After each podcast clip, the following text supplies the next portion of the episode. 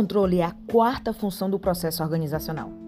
Apesar de perpassar todas as funções, pois existem controles que acontecem antes, durante e após a execução das tarefas.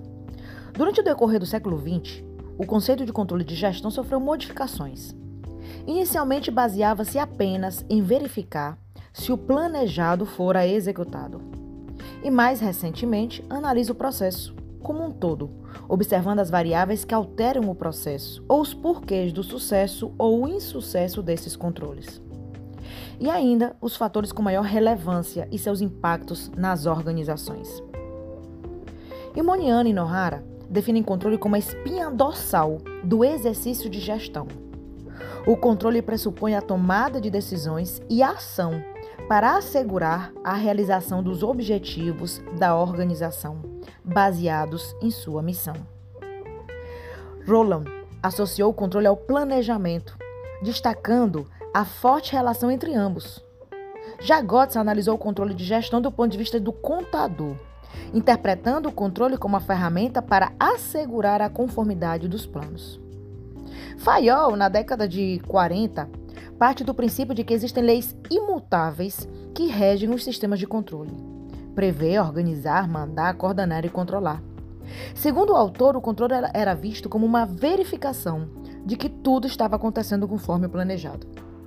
Você pode verificar que os conceitos podem variar, mas a diretriz é sempre a mesma.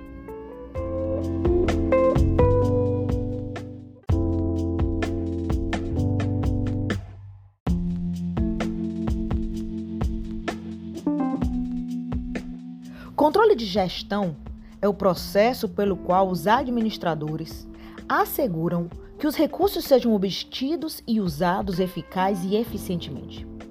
Nesse sentido, o controle de gestão está relacionado ao planejamento e controle, buscando a congruência com a satisfação das motivações de cada indivíduo.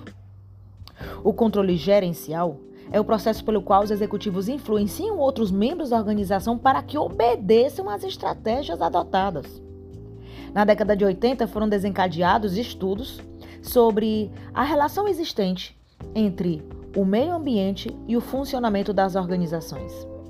Nessa época surgiram críticas e dúvidas sobre o processo. Essas lacunas começaram a ser preenchidas por meio de estudos realizados nos sistemas de controles provenientes da sociologia e da filosofia, objetivando o entendimento do controle organizacional a partir de uma ampla visão social.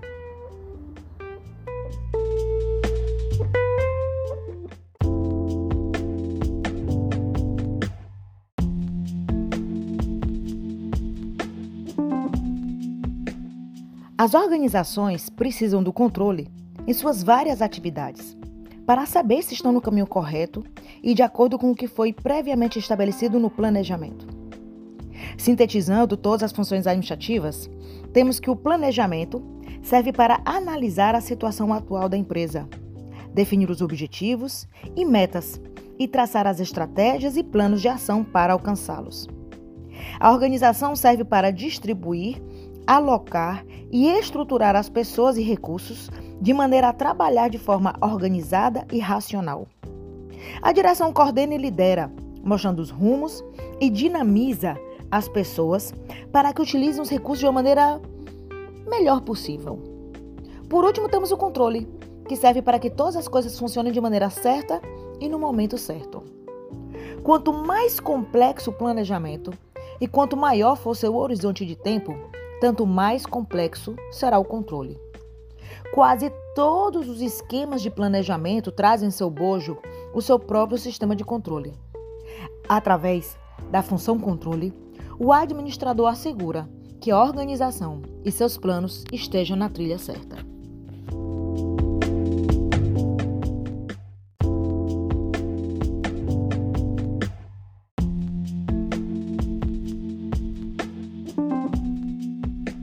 O principal orientador da gestão para atingir a excelência na prestação de serviços ao cidadão é a avaliação sistemática da satisfação ou insatisfação dos usuários desses serviços. O Serviço Público Brasileiro instituiu uma sistemática de avaliação de satisfação de seus usuários baseada em algumas dimensões importantes, quais sejam qualidade do atendimento, qualidade do serviço, adequação das instalações físicas, confiabilidade, transparência, comunicabilidade e facilidade. Na gestão pública, é importante o exercício pelos cidadãos do controle social. A gestão pública de excelência orientada para resultados precisa definir uma estratégia vigorosa de indução do controle social por parte da sociedade. Em muitos países, de diversas maneiras, essa estratégia tem estado presente quando se fala em excelência de atendimento. A base dessa estratégia, indutora do controle social, é o estabelecimento e a divulgação de padrões de qualidade de atendimento. A qualidade dos serviços pode ser avaliada em cinco dimensões. A confiabilidade representa a capacidade de prestar o serviço prometido de modo confiável e com precisão. Tangíveis a aparência física das instalações, equipamentos, pessoas e materiais de comunicação. A sensibilidade, a disposição para ajudar o cidadão e proporcionar com presteza um serviço. A segurança, o conhecimento e a cortesia de empregados e sua habilidade em transmitir confiança e confiabilidade. A empatia, a atenção e o carinho individualizados proporcionados aos clientes.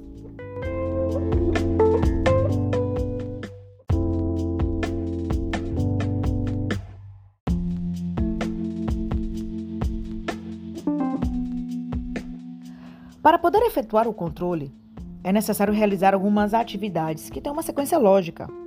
Dependendo do autor que a banca organizadora utilizar, o processo pode conter três, quatro ou seis etapas. Essas são as fases que estão relacionadas e devem ser vistas como um processo cíclico. A primeira etapa, por exemplo, é o estabelecimento de objetivos, metas, o que se pretende alcançar com o controle. A segunda é a definição dos padrões de desempenho. Para poder identificar um problema, é necessário primeiro estabelecer o que é o correto. A terceira é a avaliação ou mensuração do desempenho atual, obtenção de informações como o trabalho está sendo executado. A quarta é a comparação do desempenho atual com os objetivos e padrões estabelecidos. A quinta, identificação de erros, problemas e desvios. E a sexta, ação corretiva, decisão e ação. Por que, que às vezes podem vir menos etapas? Porque pode acontecer uma fusão. Por exemplo, a gente pode muito bem fazer uma fusão entre a quinta e a sexta etapa: identificação de erros e corrigir as ações, os desvios.